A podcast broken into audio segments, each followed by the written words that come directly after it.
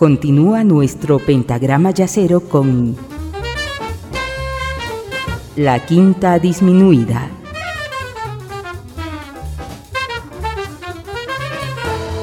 Gracias por continuar en compañía de la quinta disminuida en este jueves 20 de julio de 2023, mes de aniversario de la quinta disminuida. En estos programas julianos, como ya es una costumbre, una linda costumbre, los programas los armo en base a las sugerencias que gentilmente ustedes me hacen llegar a través de las redes sociales. En esta segunda parte los temas que escucharemos estarán enmarcados en propuestas de jazz y no jazz más contemporáneas y alguna de ellas algo fuera de los límites yaceros, pero estoy seguro que ustedes disfrutarán de los mismos. Gracias nuevamente. Continuamos.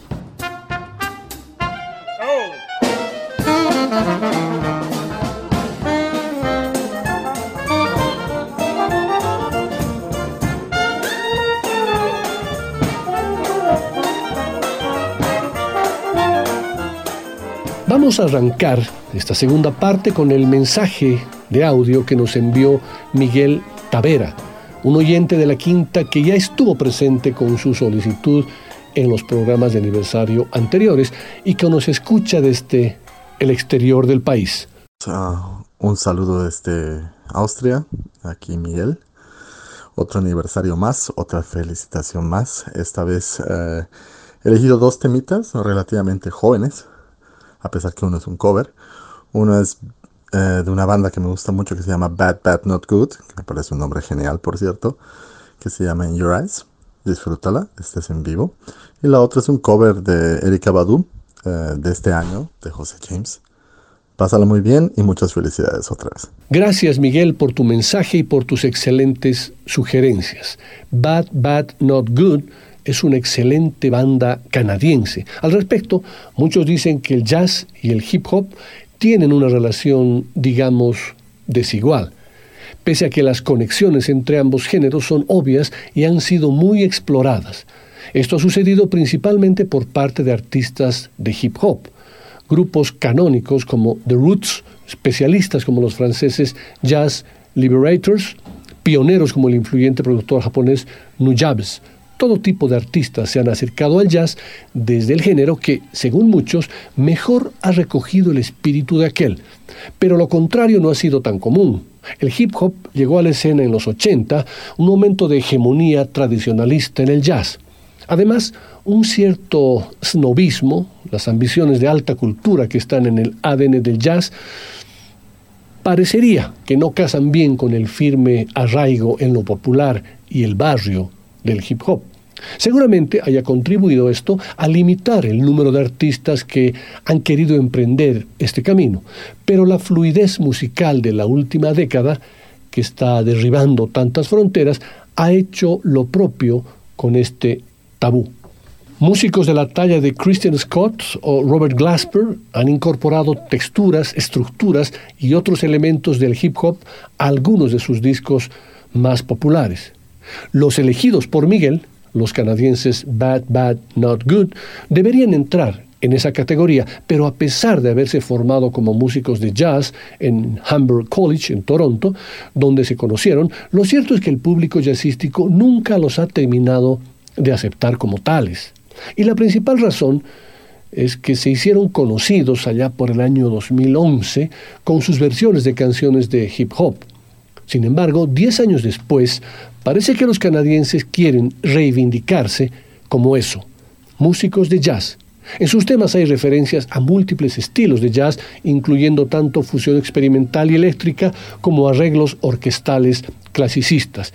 Y por supuesto, muchísimo soul, como en este tema titulado In Your Eyes.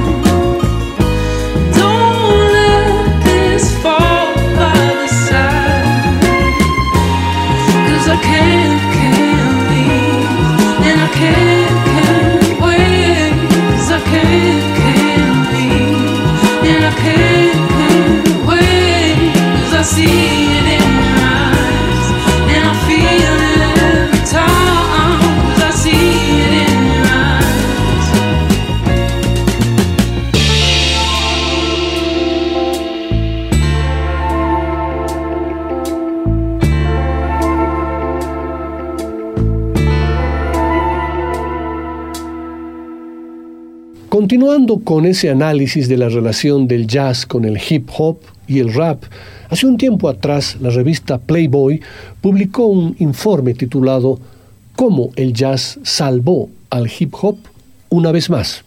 El punto de partida de la nota era contundente. Una cita del tema Black Friday de Kendrick Lamar, nada es más influyente que el rap, yo combino jazz y trap y una foto de apertura con dos de los yaceros más sobresalientes de la década, Terrence Martin y Kamasi Washington, ambos junto a Robert Glasper, parte activa de Two Pimp Butterfly, el ineludible disco de Lamar que contiene Black Friday. Pensar que el jazz, una música poco asociada con la juventud, puede haber salvado al hip hop, el género más convocante y excitante del momento, puede parecer una hipótesis descabellada, pero los argumentos para defenderla no son pocos.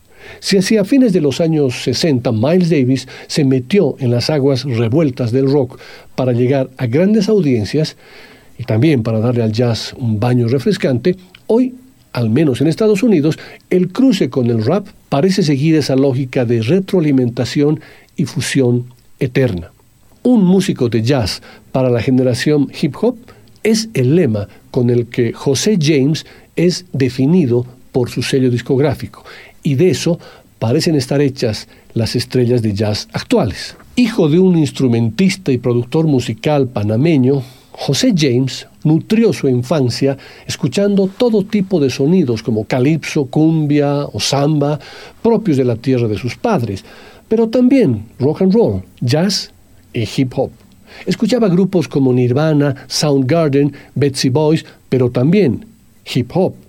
Cuando se mudó a Nueva York, ingresó en la prestigiosa Nueva Escuela de Jazz y Música Contemporánea y pronto innovó con lo que aprendía y consiguió grabar su primer disco. El hip hop es una extensión de la música negra en general, el desarrollo del gospel y el blues. Explica. Me parece muy bueno que haya otro tipo de artistas más tradicionalistas. Creo que tiene que haber por encima de todo libertad de creación. Siempre la ha habido en la historia. Está bien que algo venga de Bob Marley y otra cosa del soul, pero lo esencial para mí es que puedas conseguir conectar. Esto es The Healer.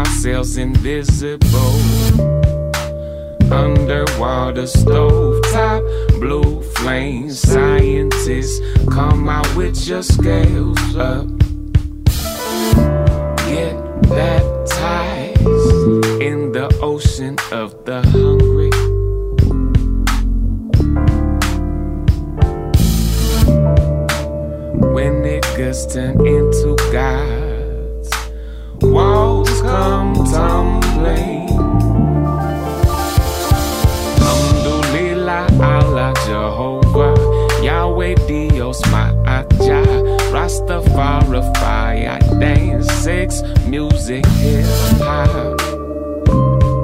It's bigger than religion, hip hop.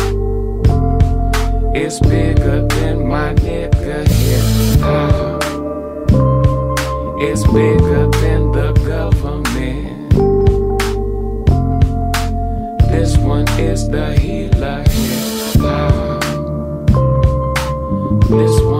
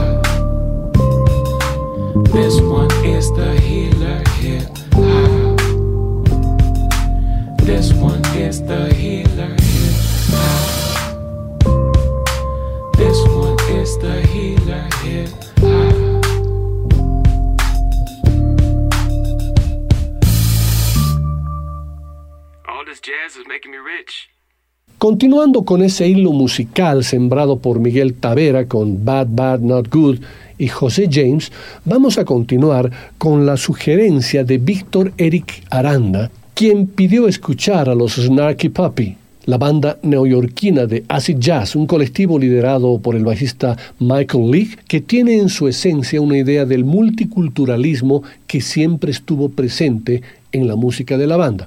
Ellos manifiestan al respecto lo siguiente.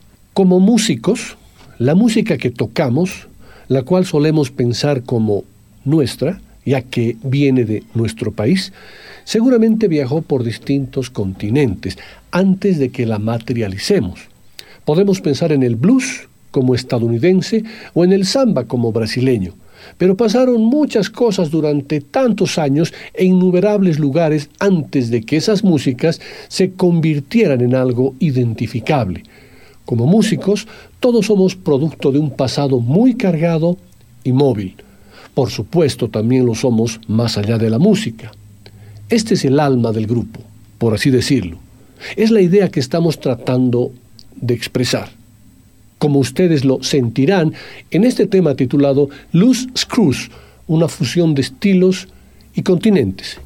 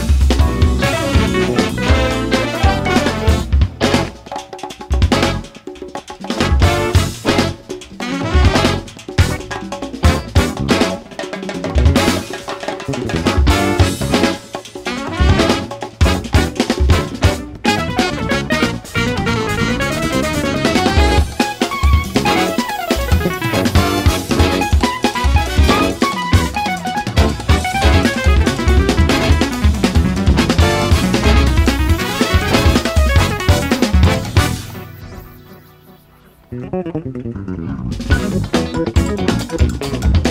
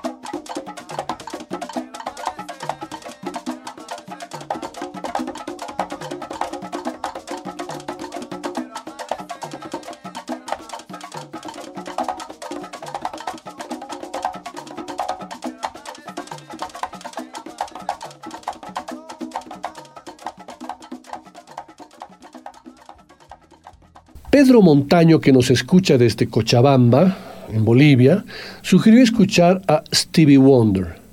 Por supuesto que sí. Muchos dirán, oye, pero eso no es jazz. Mm, no solo de jazz vive el hombre. Y además, dentro de la música de Stevie Wonder se puede encontrar tanto jazz como uno quiera. Ya lo dije en un anterior programa y lo repito.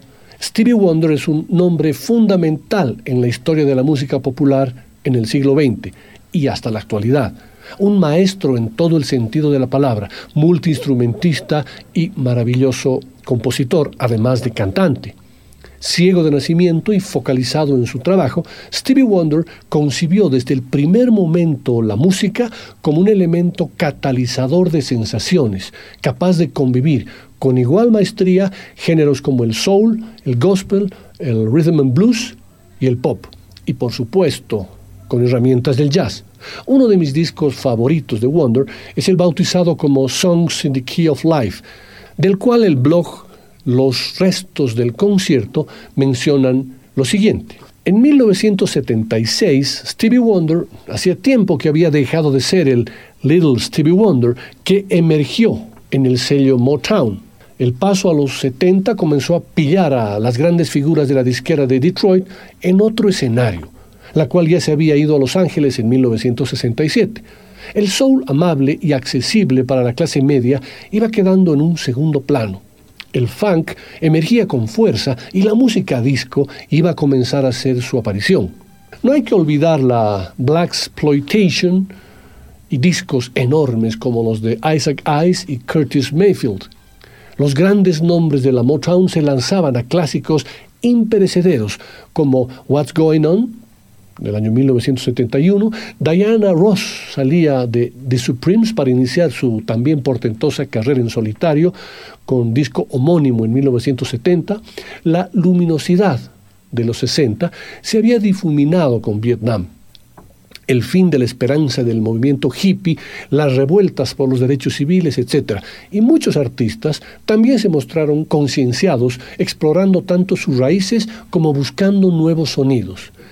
Este es el caso de un Stevie Wonder que a pesar de su juventud, había nacido en 1950, ya atesoraba una carrera inmensa. Comenzaba la década de los 70 casándose con Cyrita Wright, cantante y compositora de la Motown, cuyo matrimonio solo duraría dos años. Es la década de los 70 la que confirma una carrera espléndida de Stevie Wonder con discos clásicos como Talking Book del 72, que ahonda en otros sonidos con el uso de los sintetizadores. Allí están, por ejemplo, Superstition y You Are the Sunshine of My Life. En 1973 llega Inner Visions, que es otra cima de su carrera, con Higher Ground y Living for the City.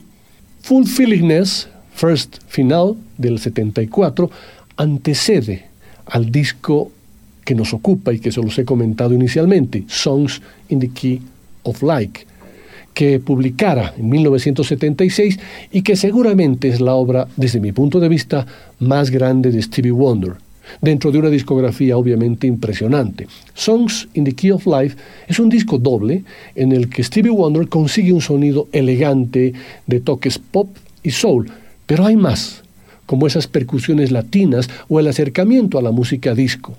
Producido por el propio Stevie Wonder, en el disco participan George Benson, el guitarrista George Benson, y el pianista y teclista Herbie Hancock, entre otros muchos músicos. De ese álbum, el tema titulado As es el que hoy quiero compartir con ustedes gracias a la sugerencia de Pedro Montaño de escuchar al gran Stevie Wonder.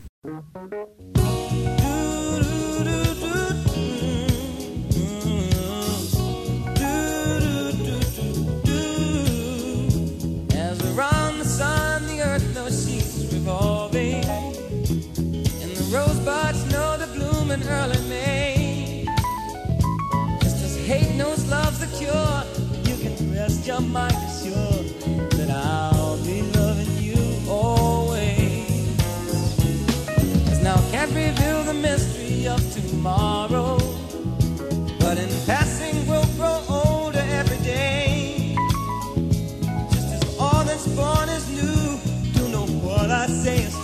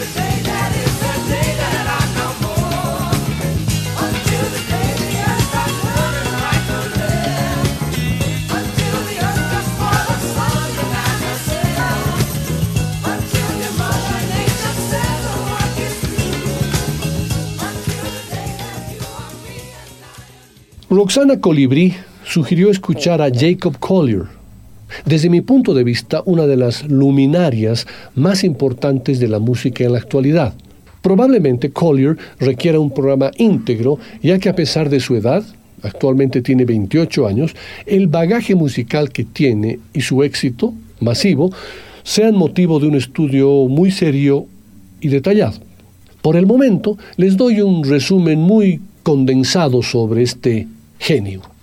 Jacob Collier nació en Londres, 2 de agosto de 1994. Su estilo fusiona elementos de una variedad de géneros musicales y a menudo presenta un uso extremo de la armonización, un concepto conocido como armonía negativa. En el año 2012, sus videos en pantalla dividida de canciones populares como Don't You Worry About Think de Stevie Wonder comenzaron a hacerse virales en YouTube.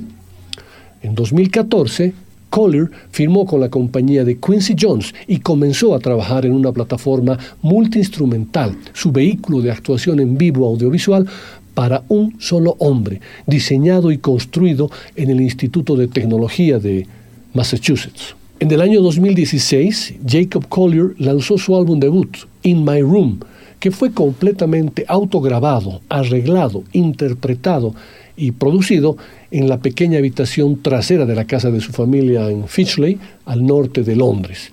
En 2017, Collier recibió dos premios Grammy por sus arreglos de Flintstones y You and I.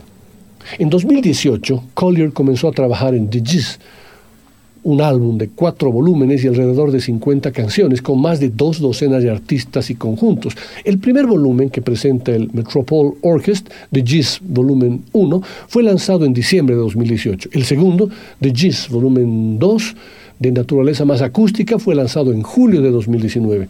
En el 2020, Collier ganó otros dos premios Grammy por sus arreglos de All Night Long de The Gist Volumen 1 y Moon River de The Gist Volumen 2 respectivamente. El tercer volumen, The Gist Volumen 3, que Collier describe como basado en sonidos electrónicos, fue lanzado el 14 de agosto de 2020. En 2021 volvió a ganar un premio Grammy al mejor arreglo, instrumentación y voces con la canción He Won't Hold You, Fit Rhapsody. Collier es el primer músico británico en ganar al menos un premio Grammy por cada uno de sus primeros cuatro álbumes. Como les decía, Jacob Collier necesitaría un programa íntegro que me comprometo a prepararlo y hacerlo para compartir con ustedes su genialidad. Por ahora, les traigo su versión del clásico compuesto por Bar y popularizado tanto por los Carpenters como por Frank Sinatra, titulado Close to You.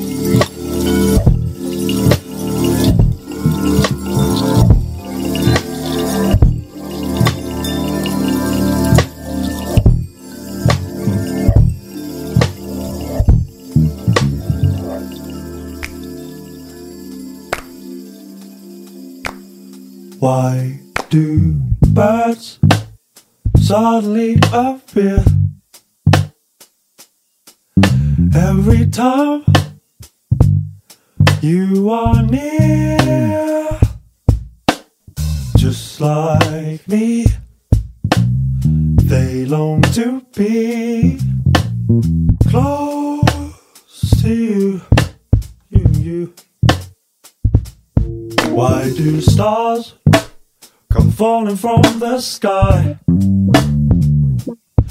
Every time you walk by, just like me. They long to be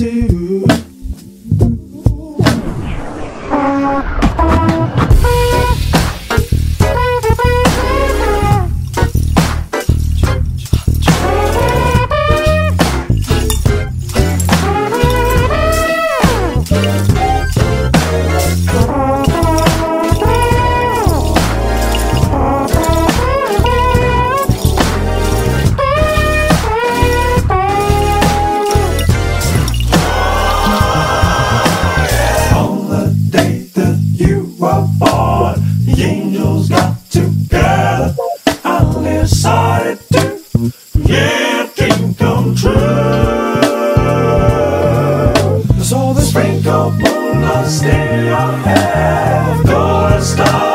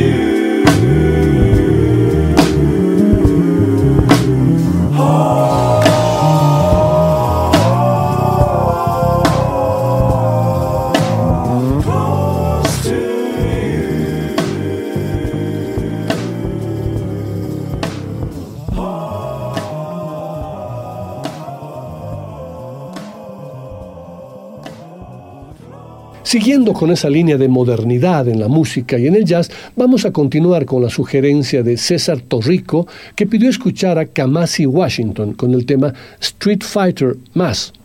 La música de Kamasi no es jazz fusión, tampoco es clásica ni académica, pero hay virtuosismo e improvisación.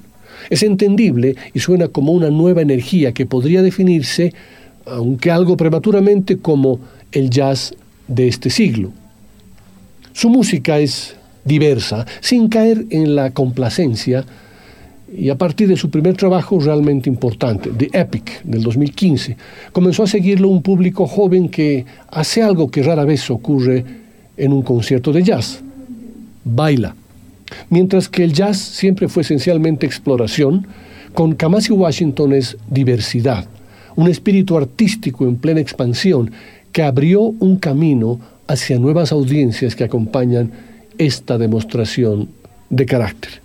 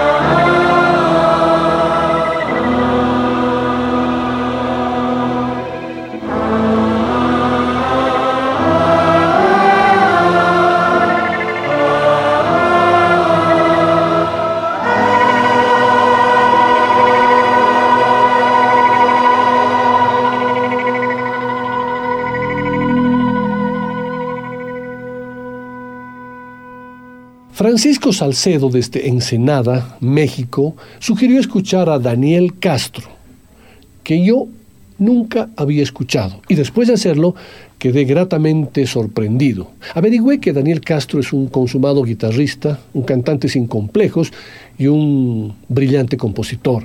Sin duda, Daniel bebe de las fuentes de Albert Collins, desde 1995 ha estado tocando por todos los rincones de la bahía de San Francisco, paseando su dinamismo y esa fuerza feroz que lleva en la sangre con una pasión y una energía desbordantes.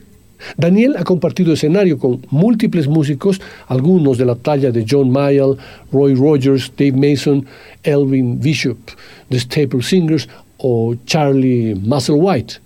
La nueva banda de Daniel Castro incluye a Johnny Yu al bajo y David Pepper batería.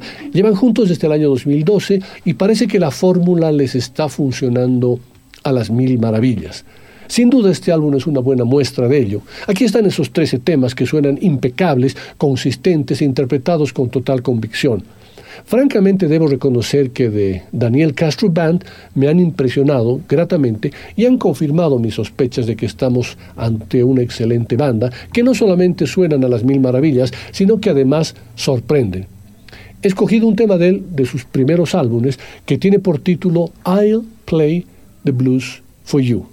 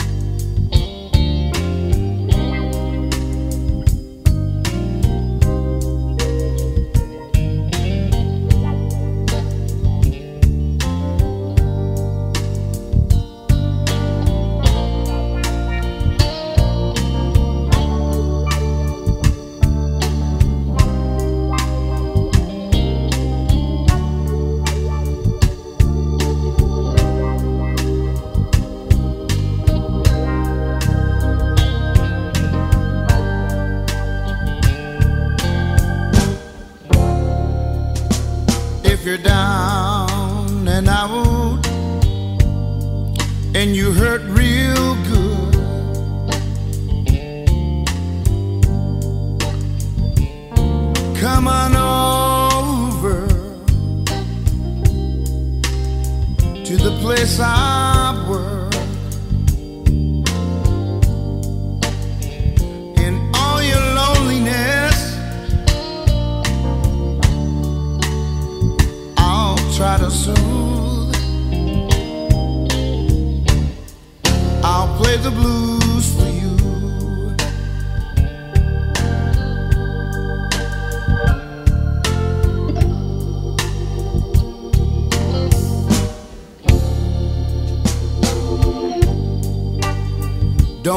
afraid.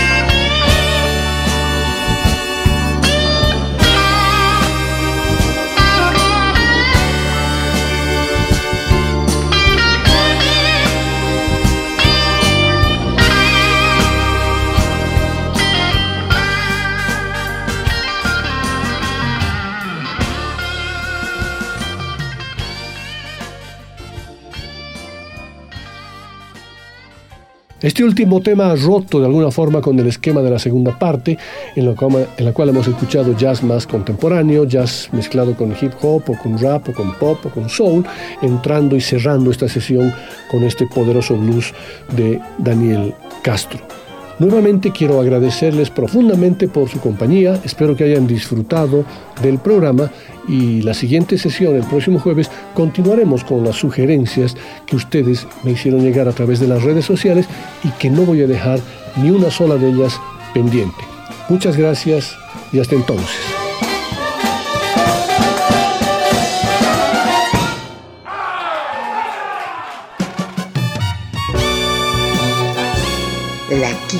Disminuida.